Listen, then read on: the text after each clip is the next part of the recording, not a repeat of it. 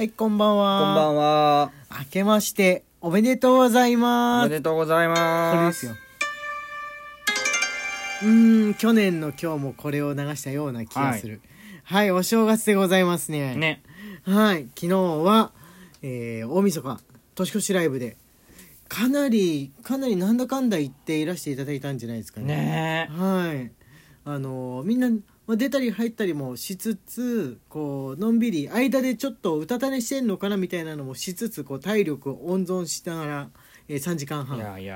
付き合っていただきましてありがとうございますありがとうございます。はい我々にしてみてもそこまで長い時間のライブっていうのはもう初めての経験だったんですけれどもやってみるとあれですね本当に6時間とか12時間とか長時間のやつやってるこうトーカーさんものすごいなっていうね。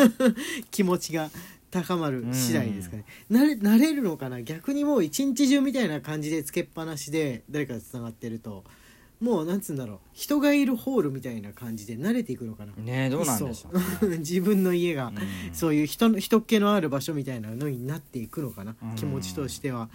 はい、えー我々としては、えーまあ、皆さんと一緒に、えー年を越せたのは非常に嬉しく楽しかったです。はい。テレビをね音を消しながら、えーかけてあの参加する人も同じ番組を見ながら、えー聞いても、えー別の裏番組を見ながら聞いてもどっちでもいいみたいなシステムをねやってみたの初めてで、うん。意外と面白かったなんかみ見てる人は見てる人であ今誰が歌ってる番みたいなことを共有したりとかねあ、本当ですか？うん、裏番組の人のその情報もこっちの番組だとこれこれ出てますよみたいなのも聞いたりっていうそうだね。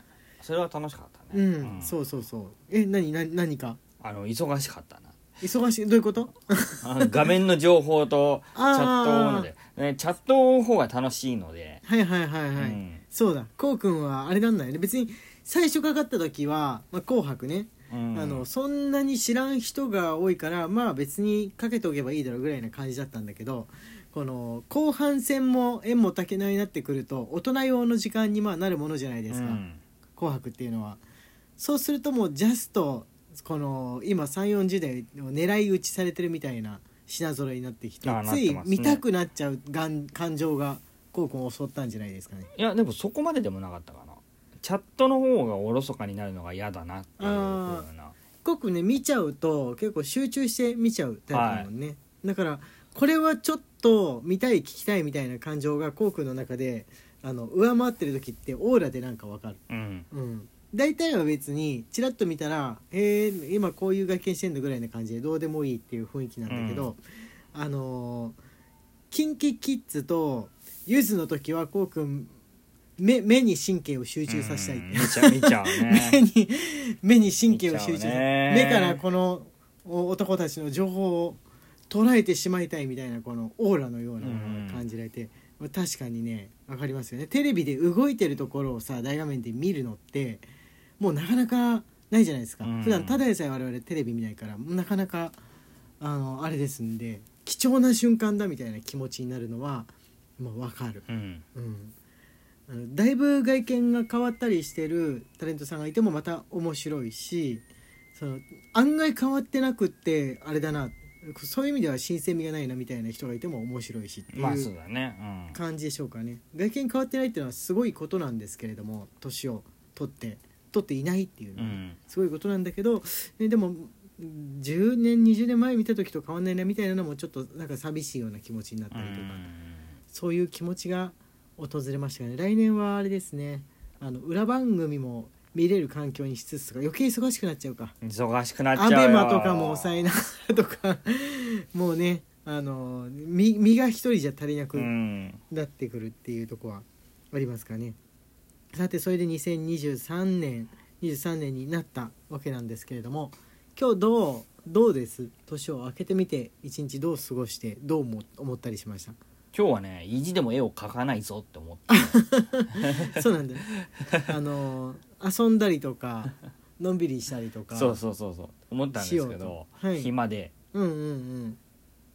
いつも遊ぶ身内の人とかとも遊びに誘ってもやっぱりさすがにねあのお正月だから難しくって。そうなんだよね、あの実家から出て一人暮らししてる友達とかだと、まあ、やっぱりさすがに今日とか明日とかはあ実家のご飯ね親もそんなに遠くないんだから帰ってきてちょっとおせちでも食べに来なさいみたいになりやすいのか、うん。そうそういう感じでしたね。そ全体的にそういう風な感じでしたかね。うそう。ん。うなんですようちらねあの年下の友達が多いですんでみんなまだ親元離れてそんな経ってないもしくは実家っていう人が多いから、うん。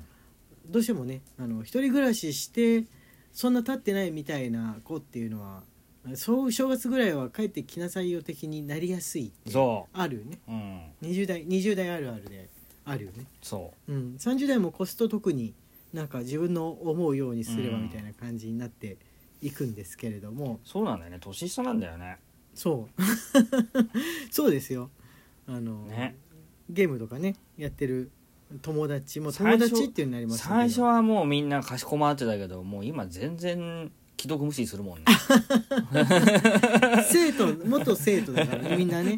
たとえ作家になったりしていてもあの元生徒は元生徒、うん。ゲーム作りをしていても元生徒は元生徒っていう風なものなんですがまあやっぱあれですよ。あの先生か生徒かっていうこと以上にその年を取っていくにつれて人間のそのいくらかの年の違いなんていうのは割と縮まっていくっていうのはあると縮まるんですかね感感覚的に？感覚的に縮まりますかね。うん、あの二十歳の時その知り合って間もないその245とかの人でもすごい大人の人に感じたりとか、うん。例えばしていたわけなんですけど30ね超えたあたりからもう40ぐらいの人でも別に感覚が若い方でいればもうそんな変わんないかなみたいな。うん。友達？なんかこのこうなんつうんでしょうね。年配のお知り合いみたいな風に言うんじゃなくて、えーまあ、友達年上の友達みたいに人に紹介する時もなっていくことが多かったですかね。自分もそうですね。今50の段階でも、まあ、60代の方とかでもあの知ってる方みたいな言い方だとなんかもう別に友達だからそんな言い方するの逆に失礼かなと思って年上の友達知り合いのあ友達友友達になった作家の方とか、うん。そういう風な言い方で言うことが多いですかね。自分はね、うん。あのー格闘ゲームで育った人間なので、はいはいはい、ゲームセンターで格闘ゲームをやってると、うん。対面に座る人ってもうね、年齢バラバラなんですよ。